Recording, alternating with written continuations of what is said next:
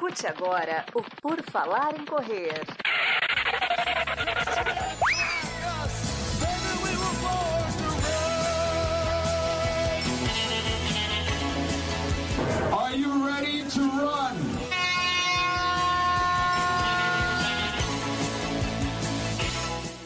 Mais um episódio do podcast do Por Falar em Correr está começando. Mais um no seu feed, mais um PFC Entrevista. Vamos conversar com alguém que vive o esporte, que corre a corrida, que corre o esporte, que está praticando, que está aí nos pódios das corridas do Brasil. Bons destaques, bons resultados. Nossa conversa de hoje é com a atleta, a Raíssa Marcelino. Tudo bom, Raíssa? Seja bem-vinda. Muito obrigada, Anne, pelo convite. Boa noite, boa noite a todo mundo. Boa noite, pessoal, né? Vamos começar, né, Enio? Vamos conversar e você vai responder às nossas perguntas dos nossos ouvintes que chegam na live do YouTube, que todo mundo pode participar. Geralmente às quartas, às terças, varia, mas as pessoas podem participar ali mandar suas perguntas, que nem várias pessoas já chegaram aqui. Em breve eu vou mencioná-las. Mas antes, para começar, começo de tudo, é o que eu sempre falo, quem escuta esse podcast já sabe como a Raíssa começou a correr? Desde quando o esporte faz parte da, da sua vida, Raíssa? Gente, eu, eu sempre gostei assim do esporte desde pequena. Eu, eu assistia muito, né, as provas de maratona, de corrida de rua. Gente, é engraçado porque antes tinha muito mais esse alcance na TV, né? Passava muito na Globo e eu assistia muito com meu pai as provas das maratonas, das São Silvestres. E é engraçado porque quando eu assistia com ele, eu eu ficava tão admirada criança vendo aquilo, e assim, não imaginava que um dia, eu sempre pensava assim que era muito legal, mas eu nunca imaginei que um dia eu poderia estar dentro dessas provas, sabe? Eu comecei a correr na escola, já no ensino médio, e tinha uma escolinha de atletismo, e lá eu comecei, e aí participei de campeonatos brasileiros no mesmo ano que eu, que eu comecei. Já comecei correndo provas de rua também, e deu super certo. Eu lembro que a minha primeira competição de corrida de rua foi uma prova de 4 quilômetros, e eu fui quarta colocada da corrida, eu achei incrível, assim, ganhei um troféu rosa, a coisa mais linda. E aí tudo começou ali, comecei a participar de provas de corrida de rua, campeonatos escolares, campeonatos brasileiros, e ali foi me descobrindo como atleta e sonhando cada vez mais alto, sabe? No esporte. Tive a oportunidade de ir para Troféu Brasil ainda na categoria de base, e quando eu via as meninas correndo, eu ficava assim, tipo, encantada. E aí dali começou a surgir a vontade de querer ser como elas. E assim, para mim é uma maior satisfação fazer o que eu gosto, eu amo o que eu faço e as oportunidades que me surgiram através do esporte também. Qual idade que você começou aí, que você foi descoberta, que você está falando ali, que foi logo na, na escola? Já na adolescência já te descobriram? Isso. Você descobriu que era esse esporte que você gostava? Isso. Com 16 anos de idade eu comecei a correr. Era do atletismo da escola. Comecei a correr, fui bolsista na escola em Natal. Na verdade, gente, eu comecei o esporte em Natal, né? Eu moro em São Paulo, mas eu sou de Natal, Rio Grande do Norte, e foi lá que eu comecei o esporte. Eu comecei na escola, como falei para vocês, fui bolsista, e eu tinha 16 para 17 anos mais ou menos, foi quando eu comecei. E aí dali surgiu e daqui a pouco eu vou ter 30 anos já, gente. Não tá faltando muito, mas tudo começou na escola as corridas, tudo. Que legal. Atualmente, né, pelo menos a gente não, não parece que tem tanto esse. Acho que não tem, né, quase nenhum desses apoios em escola para a pessoa começar ou descobrir alguém hoje, né? Você acha que ainda pegou um resquíciozinho final, ou talvez lá em Natal ainda não tivesse chegado essa coisa de não ter mais o atletismo na escola, né? Porque legal é... que você começou na escola. É verdade, realmente é uma questão muito complicada, né? O esporte, tipo, o atletismo, ele não é um esporte assim tão incentivado, né, na escola. Eu acho que eu tive muita sorte, porque o meu primeiro treinador, que foi quando eu comecei, ele era um ex-atleta da equipe Pé de Vento, que era do Rio de Janeiro na época. E era uma equipe famosa, inclusive, de corridas de rua, de era de um treinador bem conhecido. E eu comecei, e esse meu treinador, ele era ex-aluno desse treinador de lá. E aí ele era de Natal, né? Tinha encerrado a carreira dele como atleta. Aí ele decidiu é, entrar na escola e começar a transformar a vida de. Porque, assim, através da, do atletismo, ele transformou a vida dele. E para as crianças que estavam iniciando, jovens, ele também achava que era uma oportunidade. E de fato foi. O que eu fico triste é que, assim, de todas as pessoas que eu comecei, na época da escola, hoje elas não estão mais assim treinando, porque eu tive que vir para São Paulo por causa das oportunidades como atleta. Então, eu fui para o 15 de Piracicaba, para Piracicaba, corri pela prefeitura de lá também. E na minha cidade não tinha apoio, né? Então, assim, basicamente, o que eu conseguia tirar para me manter no esporte era das corridas de rua. Só que no Nordeste era um pouco complicado, sabe? Assim, as corridas que tinha era um valor bem baixo. E aí eu vim para São Paulo já para pensar em melhorar minha performance também, porque eram, eu sempre pensei em estar onde as melhores estavam. E eu sabia que era aqui. Então eu queria muito vir para cá e aí recebi um convite e vim. Então assim, foi a melhor coisa que eu fiz. No começo foi difícil porque eu tive que deixar minha família, minha família inclusive toda de Natal, e foi muito complicado deixar minha família para vir para cá. Mas eu queria muito, assim, eu gostava do que eu fazia e eu queria muito, assim, um dia chegar a ser uma grande atleta, sabe? Certo. E quando é que você veio para São Paulo? Com qual idade depois de ser São... descoberta? Então, eu, eu comecei com 16 para 17, 19 anos eu estava em São Paulo já. Ah, mas já foi, foi bem nova, né? Tipo, sair de casa, assim, com 19, né, para São Paulo, dá uma uma mudança, né? Nossa, os meus pais, assim, tipo, ficaram, é, não sabia nem o que fazer, mas eu, eh, a minha mãe, ela me apoiou muito, meu pai, ele tinha muito medo, porque, assim, ele não, eu sou a única filha menina, então, assim, para ele, era muito medo do que poderia acontecer, sozinha numa cidade, sem a família, mas minha mãe me apoiava muito, sabe, no esporte, para eu correr atrás dos meus sonhos, e, assim, foi um desafio, principalmente o meu primeiro ano, né, eu morava em alojamento, é, eu fiquei dois anos morando em alojamento, e era complicado, porque tem gente de todos os lugares, né, do Brasil, são criações diferentes, então era um pouco complicada a convivência, mas também através do esporte, de morar em alojamento, também eu fiz grandes amigos, e é isso, e eu, e eu sou muito feliz, assim, eu, eu não me arrependo, sabe, eu, eu acho que foi a melhor decisão que eu tive, assim, na minha vida, de ter ido correr atrás do meu sonho. Ainda estou correndo. É literalmente correndo, né? Porque você Ainda estou literalmente correndo. correndo. Então, assim, a sua vida toda você foi atleta, vamos dizer assim. Você nunca teve outra profissão. A sua profissão foi ser atleta, foi ser corredor, é isso? Sim, sim, fui ser atleta, estudava tudo, né? Mas é sempre com foco no atletismo, na sim. corrida de rua e atletismo. Tá, então você veio, quando você veio com 19 anos, foi direto para o 15 de Piracicaba, foi isso? Sim, eu fui pro 15 porque antigamente tinha uma questão de jogos abertos, falavam que. Eu não sei se ainda tem, eu acho que tem ainda, que é os Jogos Abertos do interior de São Paulo. E a, a cidade de Piracicaba precisava de atletas para representar a cidade. E precisavam de menina para correr uns 10 mil metros e 5 mil metros, que era a prova que eu me encaixava na época. Né? E aí eu fui para representar a equipe de Piracicaba nos Jogos é, jogos abertos e jogos do interior, jogos regionais, nessas provas de 5 e 10. Mas, consequentemente, como a gente tinha a federação, a gente acabava competindo Troféu Brasil, campeonatos estaduais. Então, todas as provas de que envolvem as provas de pista, eu estava sempre competindo por Piracicaba. E ali foi onde tudo começou. Mas eu também participava muito de corrida de rua, porque uma vez que você entra na corrida de rua, dificilmente você vai sair dela, sabe? E eu me dei muito bem, assim, na, na questão de corrida de rua. Eu sempre fui uma, muito resistente, tinha essa característica de resistência. Então, nas provas de 10K eu sempre estava ali. E também porque as provas de rua, querendo ou não, também tem aquela questão financeira, sabe? Ajuda um pouco pra gente que está iniciando ali ainda. Então, eu dava muito prioridade para correr corridas de rua também. O atletismo, assim, de alto rendimento mesmo, veio mais recente agora, sabe? Porque eu, eu treinava, mas eu treinava só um período. É difícil a performance, né? É diferente para quem treina um período, para quem treina dois, porque pro atletismo conta muito essa questão do volume de treino, né? Principalmente do atleta de fundo. Faz muita diferença na performance. Então, ali em Piracicaba, ainda por ser nova, por não conhecer muito, é, eu tinha um treinador, mas é, ainda não tinha uma base forte, eu treinava apenas um período, então assim, era limitado o resultado ainda de rendimento e tudo mais. Agora, mais recente que eu tive essa oportunidade de conhecer mais de perto o que realmente é o alto rendimento. E aí foi quando tudo começou a melhorar assim na minha carreira como atleta e melhorar os meus resultados nos últimos dois anos para cá. Ah, então treinar funciona, Raíssa, é isso? É isso que você está me dizendo? Funciona, funciona, tem que treinar bastante. Não é fácil a vida de atleta, acho que quem me conhece de perto, meus amigos de perto sabe, não é fácil, mas funciona na verdade, a gente vive para isso, assim, literalmente, né? Nossa alimentação é para isso, nosso sono é para isso, nosso treino é para isso. Se você tá em casa, você tá pensando como que você vai fazer suas estratégias de treino, de hidratação, para poder sobreviver ao volume da semana e dar sequência nas semanas seguintes. E o que, que você tá pensando agora pro treino de amanhã?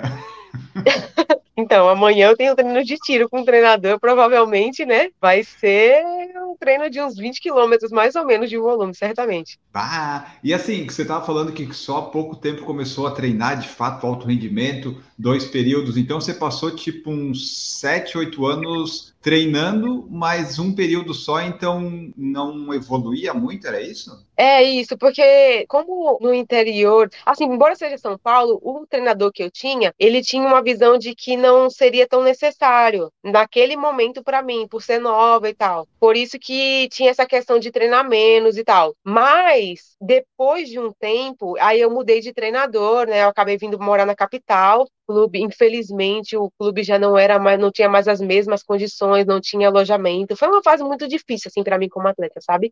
O alojamento acabou em Piracicaba, e, tipo, os atletas que eram de fora, eles tiveram que dar um jeito de ir para outros lugares. Então eu acabei vindo para São Paulo, que aqui era onde tinha mais oportunidade, digamos, né, assim. E, e aí eu acabei conhecendo o treinador Adalto Domingues, que, tipo, para mim era um sonho treinar com ele, porque desde lá atrás, quando eu assistia com meus pais a, as provas de São Silvestre, as maratonas, ele sempre falavam dele, que ele era treinador do Marilson, e o Marilson é uma pessoa de referência para mim, assim, no, no atletismo brasileiro, principalmente para minha prova, que hoje é maratona, né? Ele foi um dos melhores maratonistas do país. Então, assim, para mim era um sonho um dia encontrar um treinador daquela, do, do Marilson. E no dia que eu encontrei com ele, para mim foi assim uma felicidade muito grande. E quando eu tive a oportunidade de treinar então, nossa, para mim foi incrível. E hoje a gente assim trabalha junto e dá muito certo assim, sabe? Mas tem outras pessoas também que estão comigo assim que hoje me ajudam também. Tem uma, uma equipe multidisciplinar que me ajuda bastante e que tem feito com que o meu resultado vá, vá melhorando a cada dia mais, sabe? Legal. E é, quando é que foi essa virada de chave? Assim, foi a, em 2020, 2021 que você notou que tá, mudou de treinador, mudou para dois períodos, comecei a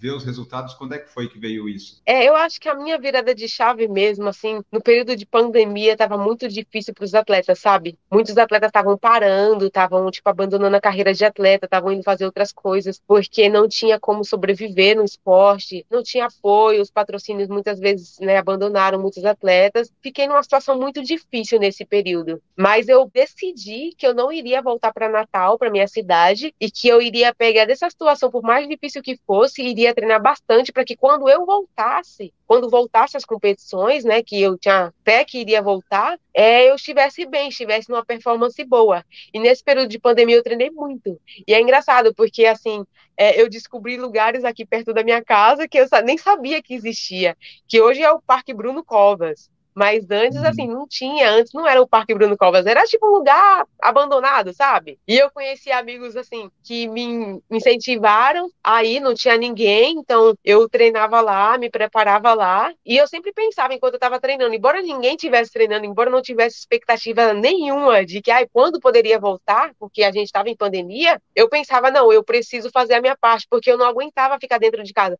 Eu fiquei dentro de casa por um período e eu comecei a ficar, tipo, depressiva, sabe? Sabe? Não, não conseguia. Então, às vezes, eu saía sozinha, ia treinar. E foi ali que eu comecei a pensar que eu poderia fazer mais e pensar que quando voltasse da pandemia eu, eu estaria bem. Eu queria me preparar, sabe? Eu queria estar preparada para quando voltar. E, e, foi isso que eu fiz, assim. E deu certo, então, quando voltou, você tava, a Raíssa já tinha lá melhorado seus tempos, daí foi aí já, que você Já tinha melhorado, já tinha melhorado a minha mente também, a minha paciência, já estava melhorando a questão de volume de treino. E assim que voltou, eu já entrei em algumas provas e fui muito bem, já fiz as minhas melhores marcas pessoais, assim, fiquei muito feliz. E aí depois surgiu a, a ideia da maratona. Meu treinador, o Adalto, ele, depois que a gente voltou já da pandemia, né, já voltou a treinar junto com o grupo, ele passava os treinos de tiro e ele observava que sempre eu tinha muita resistência. Eu não, nunca fui muito veloz, sabe? Mas eu era muito resistente nos tiros. Ele podia passar muita quantidade de tiro, eu sobrevivia. E aí ele começou a notar que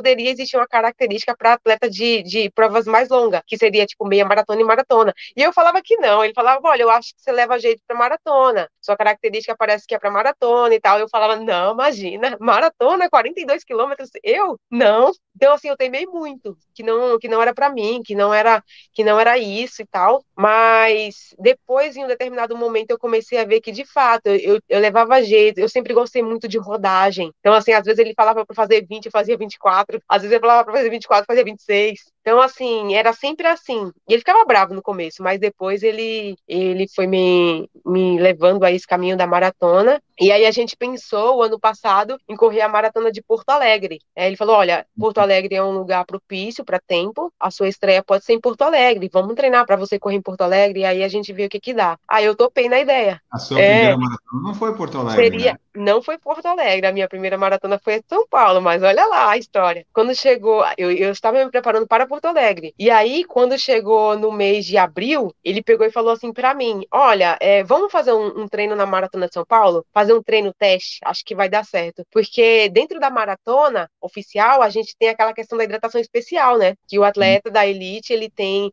a cada 5 quilômetros a hidratação especial. Vamos fazer um teste de 21 até. Fazia dentro da maratona um teste de 21K. Aí, beleza, eu concordei, tudo, a gente saiu, largou a prova, e assim, no resumo da história, eu tava entre as cinco, né, dentro da, da maratona já, mesmo que eu estivesse correndo pra meia, e aí chegou no 21, que era a hora de parar, antes do 21, na verdade, acho que no 15, mais ou menos, um batedor falou lá no, no aparelhinho dele lá, notificando pra organização que eu tava entre as cinco, e aí eu nem levei a sério não, eu falei, ah, não, ele deve estar tá enganado, eu pensei, ele deve estar tá enganado, mas de regra, quando eu tô correndo, eu não presto muita atenção ao meu redor. Ficou muito focada, sabe? Então, tipo, eu tô muito concentrada no meu tempo, então eu não tava prestando muito bem atenção se tava muito longe, quem tava na frente, quem tava atrás. Aí eu só escutei que ele falou isso, aí eu pensei, ele deve estar enganado. E aí quando chegou no 20, mais ou menos, aí ele falou de novo. Daí eu pensei, ué, será? Por que não? Gente, olha, eu nem sei como foi isso. Eu pensei, por que não? Vou tentar. Vou tentar ir até o 30. E aí eu tentei ir até o 30. E depois, aí eu tive problemas de cãibra, claro, né? Porque eu não tinha uma preparação de volume para correr maratona até então.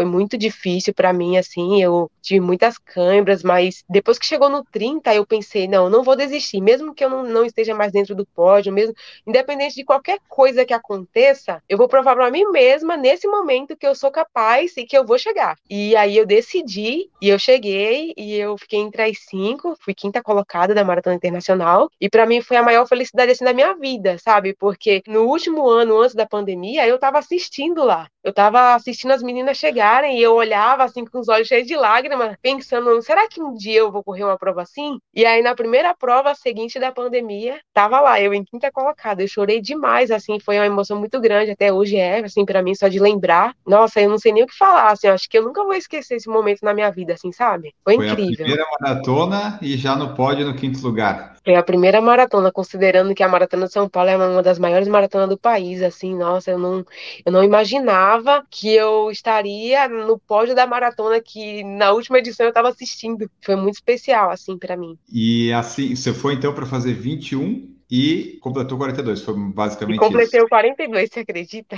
E eu, olha, sabe o que é engraçado? O troféu tá aqui atrás. Eu ia, eu, normalmente, eu, quando eu vou pra casa dos meus pais, todo ano, eu levo meus troféus, mas esse daqui vai ficar comigo para sempre. Eu passei uma semana e eu ficava olhando assim para ele, eu pensava, será que esse troféu é meu mesmo? Será que isso tudo é verdade? É, é uma coisa assim tão diferente de tudo que eu já tinha corrido, sabe? É uma emoção tão diferente.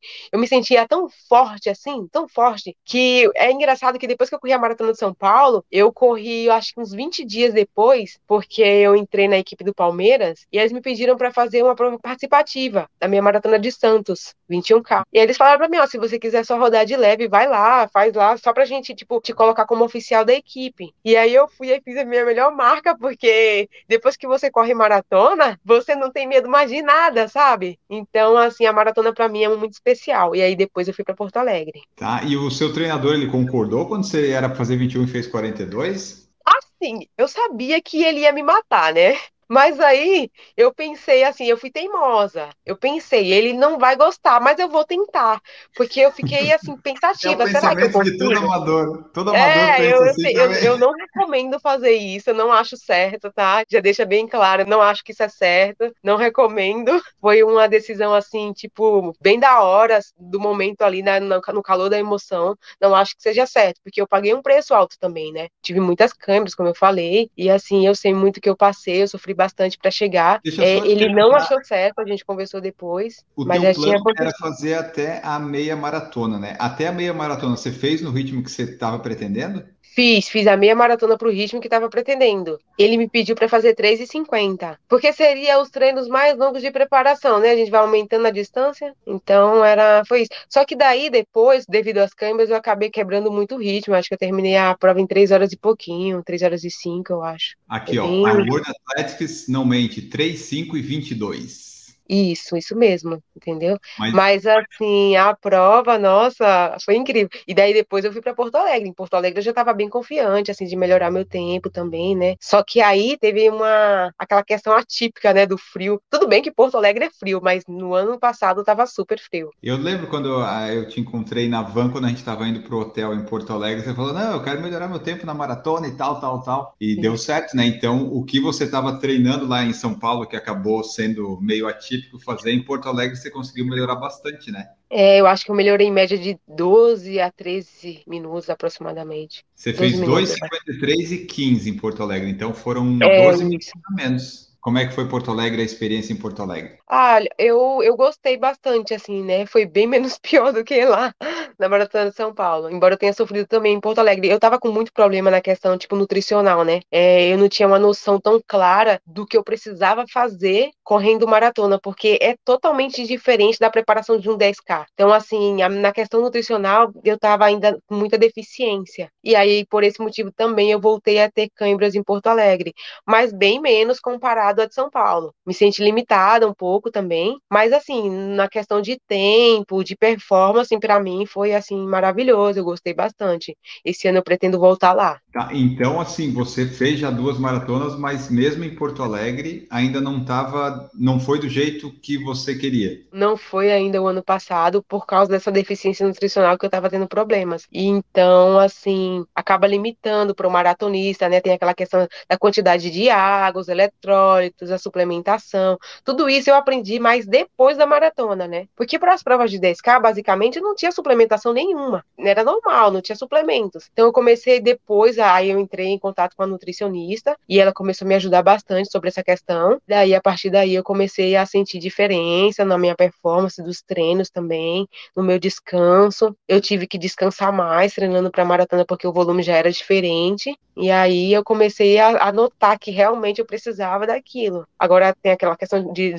suplementos que eu tomo já, as minhas hidratações do treino, dos longão, dos treinos de tiro também. E aí faz total diferença, assim, na performance, né? Então a sua distância hoje dá para dizer que a Raíssa é uma maratonista, é isso? É, você está focada na maratona? Sim, sim. Agora eu foquei na maratona e o meu objetivo é correr provas agora de 21, 42 quilômetros. Mas nada impede que eu corra 10K também. Né? Tem umas provas de 10K interessantes no Brasil para correr, provas rápidas, que acho que vale a pena fazer teste também.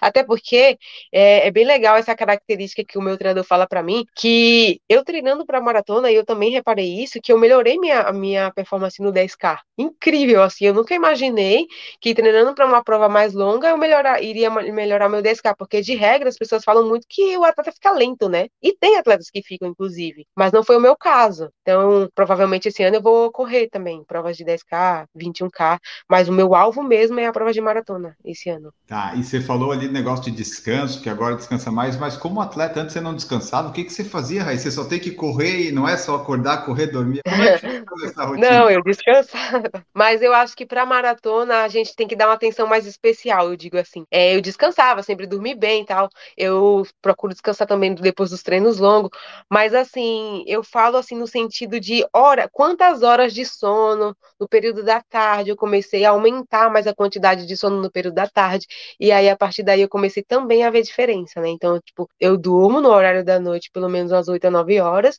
e também eu durmo no período da, da tarde para descansar do primeiro período. Então, daí eu consigo fazer um equilíbrio. Mas, assim, de regra, é um foco total, assim, porque é 24 horas a gente pensando na nossa performance, sabe? Então, assim, se eu acordo, tomo café, vou treinar, penso na performance, tô lá treinando tudo, termino o treino, volto para casa pensando já em descansar para fazer o segundo período. E aí eu vou fazer o segundo período, termino o segundo período, já penso em descansar para o treino seguinte.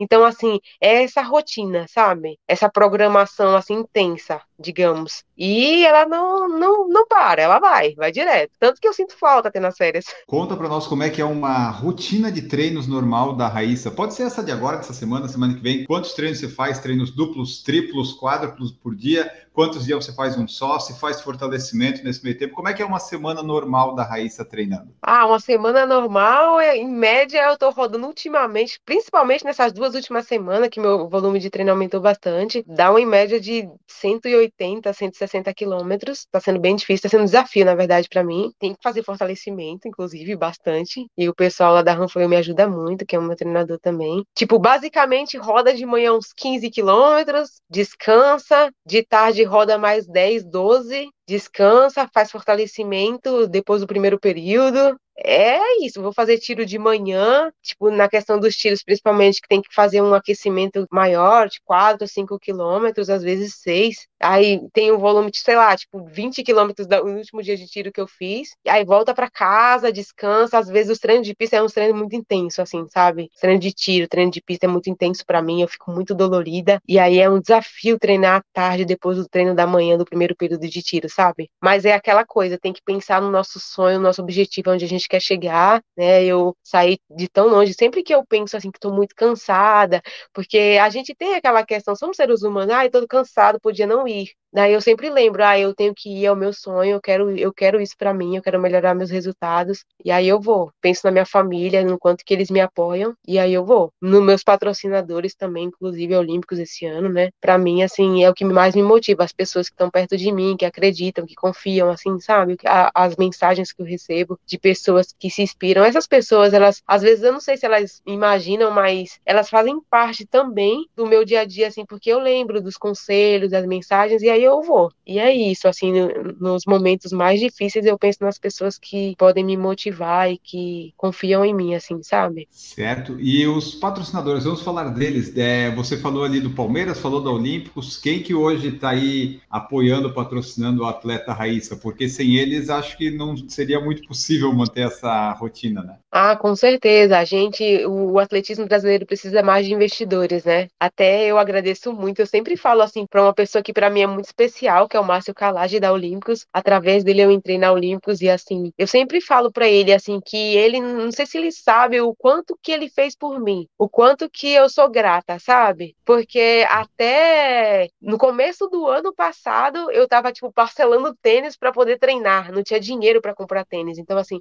era muito difícil. Então assim, os patrocínios assim pra gente do esporte é muito importante, sabe? Eles incentivam a gente a sonhar cada vez mais alto, a ter uma oportunidade de investir na gente. Então, a Olímpicos para mim hoje é, eu só tenho a agradecer, né, ao Márcio, a toda a equipe da Olímpicos, que eu adoro todos eles, e também a equipe do Palmeiras, que eu tô fazendo parte esse ano, assim que terminou a Maratona de São Paulo, a equipe do Palmeiras entrou em contato comigo, foram super gentis assim, e me deram essa oportunidade que eu também sou muito grata. Hoje, meus patrocinadores é a Olímpicos, os patrocinadores maior, a Olímpicos, o Palmeiras, tem o patrocínio de fisioterapia também, que é a Fiz no Esporte, a minha nutricionista Vivi, a galera da Runfail, que é da minha preparação para fortalecimento, e tem os meus amigos que me ajudam nos treinos, puxando, tipo, eu normalmente treino com os meninos, né? E eles me ajudam pra caramba, assim, tipo, treinar com garotos faz diferença.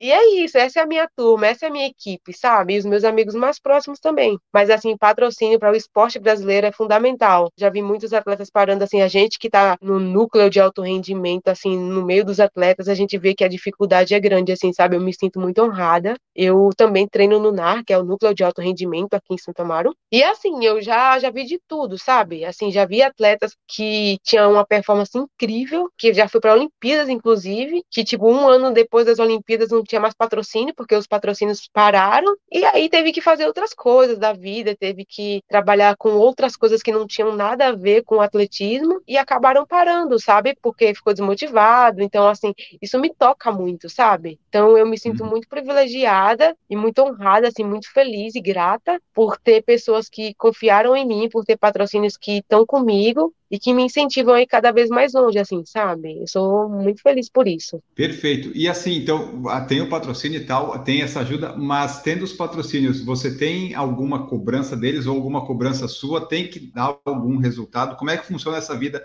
essa outra parte do atleta de alto rendimento, né? Você tem que, né? Você tem o patrocínio, mas o patrocínio é porque você dá alguma visibilidade. Então, como é que funciona isso? Como é que você busca as provas, os objetivos, essas coisas? Sim, o, o, patrocínio, teoricamente, ele é uma troca, né? O atleta faz a parte dele, divulgando a marca, divulgando a equipe, e o patrocínio faz a parte dele. Mas sim, a gente tem um calendário do ano, né? Normalmente a gente monta um calendário, ou monta um calendário com o meu treinador no início do ano, ou no final do ano anterior, baseando as provas mais importantes do ano seguinte, passa para os patrocinadores, vê qual que é as provas que eles acham importante para eles, a gente vê a nossa também, e às vezes coincide, inclusive, e aí a gente, através disso, o treinador monta a programação para que a gente chegue bem nessas provas. Cronograma, digamos. Uhum. É bem organizado, tem que ser, senão a gente não consegue, né? Mas, assim, sobre a questão de cobrança hoje, assim, outra coisa que eu sou muito, assim, feliz é que eu não me sinto cobrada assim, eu sou cobrada por mim mesma como atleta, de querer entrar na prova, dar o meu melhor, ser pódio,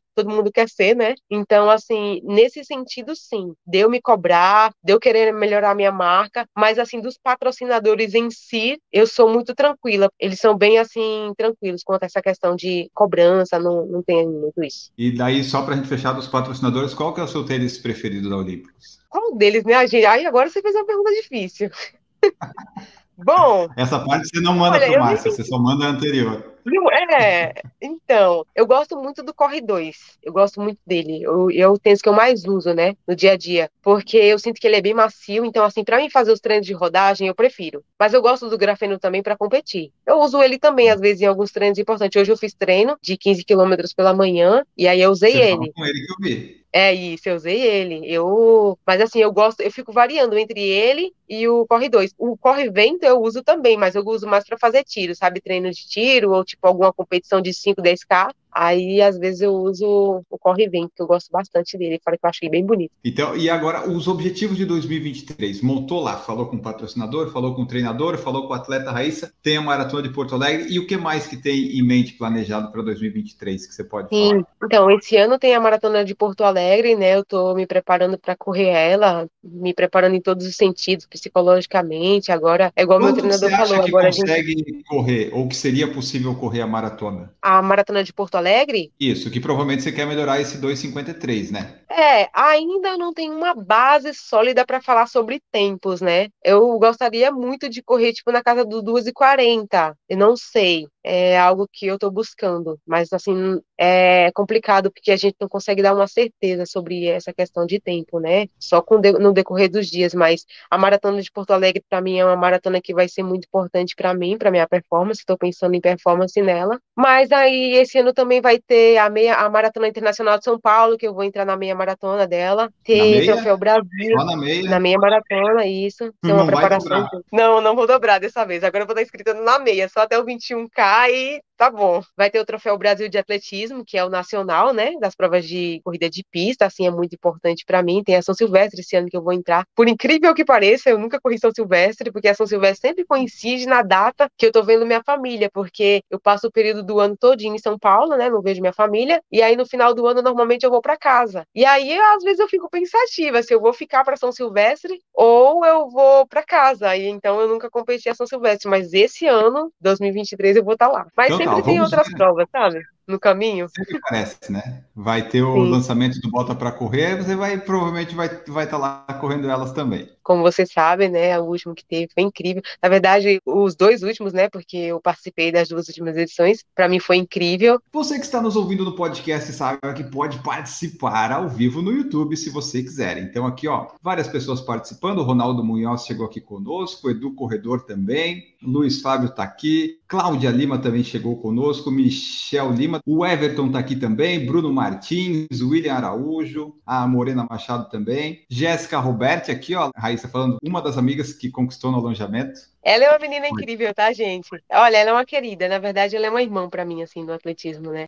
A gente se conheceu, inclusive, no alojamento lá em Piracicaba. E aí foi dali pra vida, tá? A Jéssica, ela é atleta de 400 metros, é uma das melhores atletas do país, inclusive. E a gente conversa muito sobre essa questão da dificuldade do esporte, né? Hoje a Jéssica mora em São Carlos com os pais dela, porque as condições do atletismo brasileiro atual, ela não conseguiu ficar em São Paulo. Mas, assim, é uma menina extremamente talentosa, dedicada. É alguém que eu olho e que me inspiro também, assim, sabe? Ela é, ela é muito querida. Todos os outros também são, tá? Que estão aí. Ah, eu amo essa galera. Mas a Jéssica, ela é uma irmã, assim, para mim. Boa, então tá. Ela comenta aqui ainda, ó, a competição caiu muito nível e o investimento e apoio das equipes também caiu um pouco, né? É verdade. É isso aí, infelizmente acontece. O Jefferson Guilherme tinha perguntado o índice da maratona hoje e tal. Você tem pretensão de um dia tentar chegar perto desse 2,28 no feminino, que é o índice atualmente? Com certeza. É, esse é um objetivo de vida, assim, sabe? Agora que eu entrei para a prova da maratona, o meu objetivo, assim, de vida é um dia chegar em uma Olimpíada e eu, assim, quero fazer de tudo que eu puder para conseguir. Eu sei que não é fácil, eu vejo a luta de muitas meninas aí, mas eu acredito que com treino e dedicação, acho que é possível. E assim, né, Raíssa? Tipo, ah, se não der, pelo menos o tanto que você treinou para chegar até lá, você já vai ter melhorado muito mais do que você poderia imaginar, provavelmente, né? É, porque de regra, a prova de maratona tem muito essa questão do tempo, né? Dificilmente um atleta inicia a maratona já muito bem. Até porque a gente meio que respeita um pouco a prova e respeita também quem tá aí, né, no mundo da maratona já há um, há um tempo. Eu vejo, tipo, que tem muitas meninas que estão aí na luta e ainda não, não conseguiram, mas podem conseguir. Então, assim, eu acho que é possível, sabe? Eu acho que é muito aquela questão de da gente treinar, da gente dar o nosso melhor e focar, tudo é possível a gente tem que acreditar na gente também, não é verdade? A gente tem que acreditar no nosso trabalho. E se não acontecer, paciência, mas aí tentar é fundamental. Tentar até o último momento, né? Isso, verdade. Eu estava até vendo, tem uma atleta, acho que vai correr em Tóquio esse ano, que é a Chet Bekele, da Etiópia, se eu não estou enganado. Ela já fez, sei lá, mais de 10, 20, 30 maratonas, está fazendo um, várias vezes. E o tempo dela foi melhorando com o passar dos tempos. É isso que você falou, né? Você começou na maratona no passado, então a sua margem para melhorar, agora que está focada, bem alimentada, as coisas tendem a melhorar, né? Sim, com certeza. É aquela questão de experiência, de prova, de estratégia de prova, do que fazer dentro de uma maratona. Eu, assim, converso com algumas meninas que correm maratona e vejo que existe, tipo, não é só, ah, vou correr e sair correndo. Não. Até meu treinador também, né, tem me ajudado muito nessa questão. Existe a, a, aquela questão de você se programar, de você tentar ficar ali dentro do que você precisa fazer, é, não sair forte demais, não agir com coração na, no começo da prova prova, que é um desafio muito grande para quem é maratonista. É mais na questão amador, né? Mas assim, para mim aconteceu isso porque não tinha experiência. Então, assim, que nem a maratona de São Paulo foi um, uma coisa que não é certo, como eu tô te falando, mas de regra deu certo mas tem que ter mais tempo, sabe, para aprender a saber como é que corre a prova, para ouvir mais a respeito do que se fazer, dos treinadores, né, o que ele pensa a respeito. E é isso, mas eu acho que tudo é possível, se a gente acredita, eu, eu sou muito assim, se a gente acredita, a gente consegue. Porque de regra, eu penso muito assim, quando eu comecei a correr, eu jamais imaginei que um dia eu estaria entre as melhores do país, sabe? Eu nunca imaginei que um dia eu sairia lá de uma cidade do Nordeste para estar tá numa capital onde as melhores meninas estão aqui e hoje eu sou uma das. Se eu acreditei lá atrás que poderia conseguir no momento que eu decidi vir para Piracicaba, eu, hoje eu não, não, duvido mais de nada, sabe? Eu não, não tenho mais assim certezas, eu acredito muito. O Ronaldo Oliveira está aqui conosco também, o Bruno Loula, a Cláudia Lima, aqui falando que está emocionada, amiga. O Carlos Andrade perguntou se você é da Zona Sul de São Paulo, e eu quero fazer a pergunta: onde é que você costuma treinar? Olha, gente, vocês vão me ver por todo lugar, hein? Maratonista, né?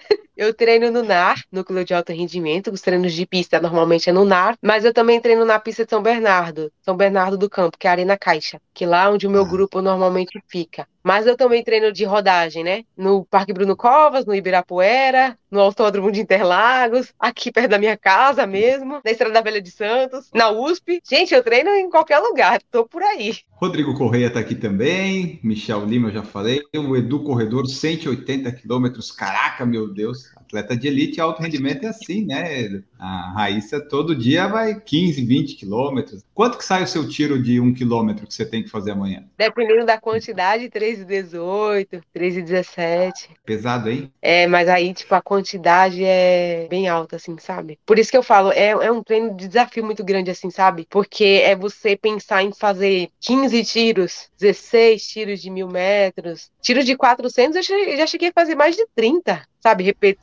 Então, normalmente eu sou a primeira que chega na pista do grupo e a última que sai. Às vezes eu tô lá ainda rodando e todo mundo já foi embora, porque eu tenho que bater a minha meta, sabe? Mas eu, eu gosto disso, assim, para mim é uma felicidade muito grande. E, assim, terminar o treino e falar, nossa, eu consegui, sabe? Então, assim, é engraçado que nos momentos de tiro, que eu tô cansada, eu fico pensando, não, vou conseguir. Eu falo para mim mesma como que vai ser a minha sensação assim que eu terminar o treino. Qual que vai ser a minha sensação? Que normalmente é felicidade né? De quando você completa. Sim. E aí eu corro atrás e aí eu consigo, aí eu fico super orgulhosa de mim mesma. Vou feliz para casa.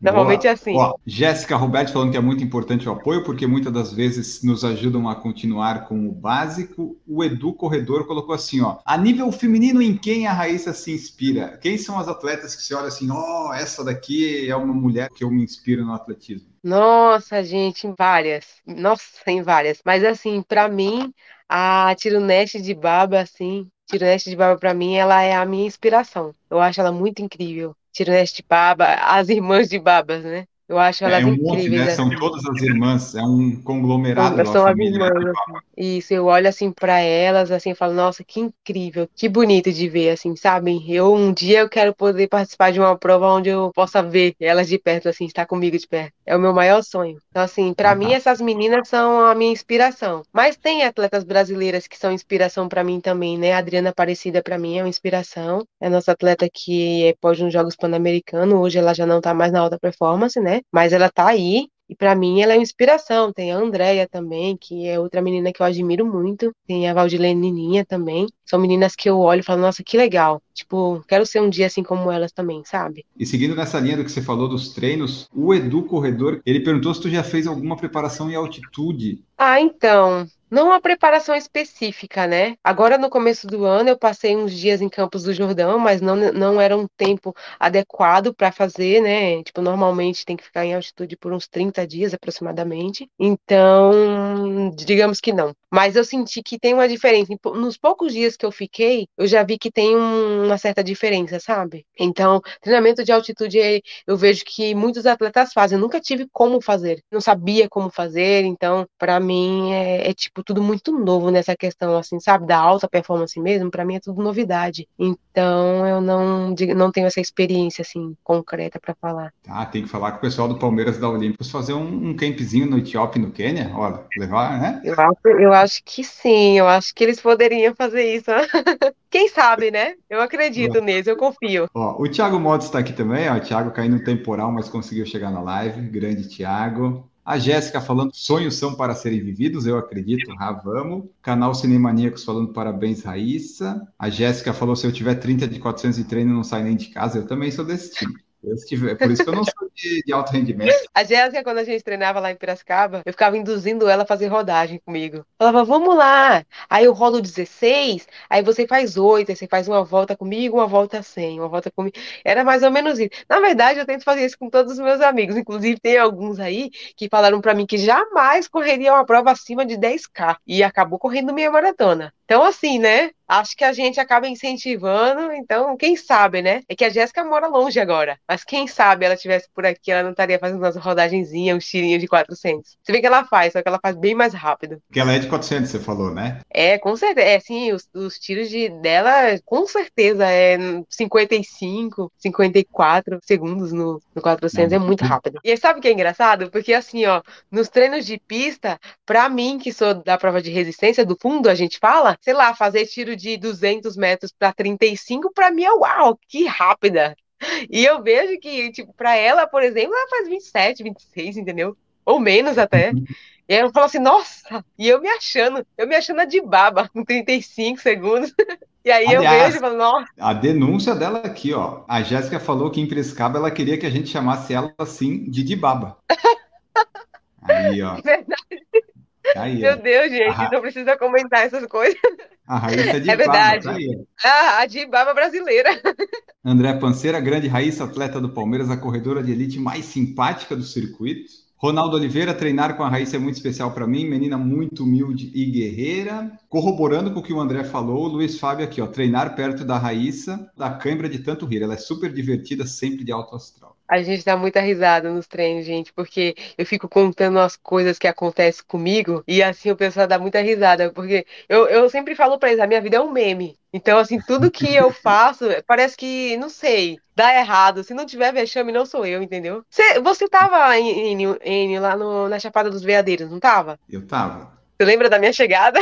Ah, você Deus, mas você caiu, eu lembro que você caiu. Eu caí. O Daniel Chaves me zoou até hoje. Ele fala, gente, se não tiver vexame, não é você, não é eu. Tava tudo certo para dar certo, deu errado. Eu caí lá, na... subiu uma poeira. Então, assim, eu vou contando pros meninos essas coisas que acontecem no meu dia a dia. Nossa, todo mundo adora, acha engraçado. E fora que a gente se diverte bastante lá nos treinos também. Então, assim, essa parte também para mim é, é, é, muito especial, assim, para mim, sabe? Porque o dia a dia, ele é tão corrido, ele é tão puxado, ele é tão sério. Então, assim, quando eu tô com esses grupos de, de amigos que correm, nossa, eu me divirto bastante. Eu, vou, eu venho para casa até leve, sabe? Até desco totalmente descontraída. Então, é incrível, assim, eu adoro essa galera toda que tá aqui. São pessoas muito especiais, especiais assim, para mim, sabe? Todos eles. E uma das que mandou mais perguntas lá no Instagram, algumas a gente já respondeu, algumas eu vou pegar aqui agora pra gente fechar a live e o episódio, foi a tá. Fernanda Oliveira. A Nanda. É. A Nanda, ela é uma linda. Ela é de Maceió. Ela era a pessoa de milagres que correu em milagres, foi isso, né? Isso, ela era a garota propaganda da Olympus e Milagres. Ela é, inclusive. Ela é incrível, assim, é uma menina muito guerreira, muito esforçada, tá correndo agora, né? Voltou a correr bonitinho. Eu sempre falo, assim, eu vejo nela um potencial muito grande, assim, sabe, para um atleta. Acho que, que ela se dedicando, fazendo tudo bonitinho, ela consegue. Ela é uma querida, assim, para mim. Fiquei muito feliz por ela esse ano, passando na faculdade de medicina. Ela é uma linda, ela é uma querida. Ela mandou várias perguntas aqui, algumas a gente já respondeu, não especificamente a pergunta dela, mas tem a ver. E uma delas foi assim, ó, como é ser mulher no corre? Ainda vê muitas distinções sexistas. Como é que você vê aí essa parte das mulheres na corrida, tanto no alto rendimento quanto às vezes ah, vai sair para correr sozinha na rua, sabe essas coisas? E no alto rendimento, premiações ou preconceitos. Como é que tá? Melhorou, piorou? Como é que você vê isso? Então, Enio, é um desafio muito grande para a gente que é mulher, né? No mundo do esporte, eu acredito que todas as modalidades, mas eu, eu vejo assim na corrida também, é aquela questão questão, tipo, de não sair correndo sozinha em qualquer lugar, de às vezes a gente tá correndo simplesmente de top na rua e aí você escuta coisas que você não gostaria de escutar. De corrida de rua já vi, não agora, né, mas há uns dois, três anos atrás, já vi, tipo, diferença do valor da premiação do feminino pro masculino, umas coisas assim que você fala, não é possível que isso está acontecendo. Então, sim, é difícil ser mulher. Eu gosto muito, como eu falo para você, do que eu faço, eu amo meu trabalho, mas sim, existe essa questão, é complicado. Por isso que também que uma das minhas escolhas é treinar com os meninos, porque eu me sinto mais segura treinando com eles, sabe? Os meninos, assim, eu, eu me sinto protegida. É, às vezes, dependendo do dia que eu tenho que treinar, por exemplo, o Bruno Covas hoje estava cheio de gente lá correndo, mas pode ser que eu vá num dia de semana de manhã bem cedo e com certeza não vai estar. Já teve várias vezes que eu fui e não tinha. Então, assim, tem aquela questão do medo, sabe? Tem aquela questão, tipo assim, o que, que eu posso fazer se alguém chegar aqui? Como que eu vou me defender? É, a gente vê tanta coisa, assim, acontecendo. Então, assim, é um, é um desafio pra gente ser mulher nesse sentido. Gostaria que uhum. melhorasse, gostaria que a gente tivesse a nossa liberdade, assim, de, de, de, viver, sabe? De fazer o que a gente quer fazer, da maneira que a gente gosta, de correr de top, por exemplo, e não ser incomodada por ninguém. Mas no meio do atletismo tem muito essa questão, é o assédio, né, também. Então é, é complicado, é difícil. Tem que ser bem forte também nesse sentido, sabe? A Nanda colocou aqui também, ó. Como faz para matar a saudade do Nordeste vivendo na selva de pedra? E ainda mais, como você sobrevive sem sarapatel, buchada e biscoito treloso? Falei para ela, quando ela vier para São Paulo, ela traga para mim. Se ela não trouxer, eu não falo mais com ela. É difícil. Bom, para matar a saudade do Nordeste, não tem como matar, né? Porque não tem o que fazer. Mas, assim, eu procuro comer as comidas da minha terrinha, que eu tanto amo, que é aquele cuscuz que todo mundo sabe, tapioca. Mas a saudade mesmo só, só estando presente, né? Você gostou quando teve o Bota para Correr lá em Milagres, então, né? Nossa, eu adorei, eu amei. Foi assim, eu, eu toda hora eu tava feliz da vida, que eu tava comendo tudo que eu, que eu gosto, assim, sabe? Tudo que eu tinha vontade, que é uma delícia a comida do Nordeste, né? Eu adoro. Então eu tava feliz da vida lá. Foi incrível, assim, para mim, foi muito especial. São Miguel dos Milagres. E a gente falou dessa parte da comida, é, essas coisas assim, você usa antes de prova, pré-prova, ou é mais para comer em momentos que não está focado em treino? Como é que é uma preparação assim para um treino ou para uma prova de hidratação, suplementação? O que, que você come antes ou não come? E eu como, e não é pouco, hein? Meus amigos sabem. Um deles me chamou para ir na padaria dia desse, sumiu, nunca mais. Mas espero o próximo convite. Não, eu como bastante. Para as provas, né, aquela questão de hidratação, tem que ser a suplementação, né? É, os eletrólitos, tudo que vai me faltar, né? Carbogel eu uso bastante também, na preparação dos treinos, na maratona também. Então, a, questão de suplementação, ela tem que ser muito regradinha, mas aí é a nutricionista que ela me, me ajuda nessa, nessa questão. De alimentação, eu me alimento bem, mas eu sempre tô comendo muito, sabe? Tipo, eu sinto muita fome, e aí eu não consigo. Eu tento ser fitness, até eu falo com meus amigos, eu tento ser fitness, mas eu não consigo. Aí, de, de vez em quando, eles vão me ver comendo pão doce por aí.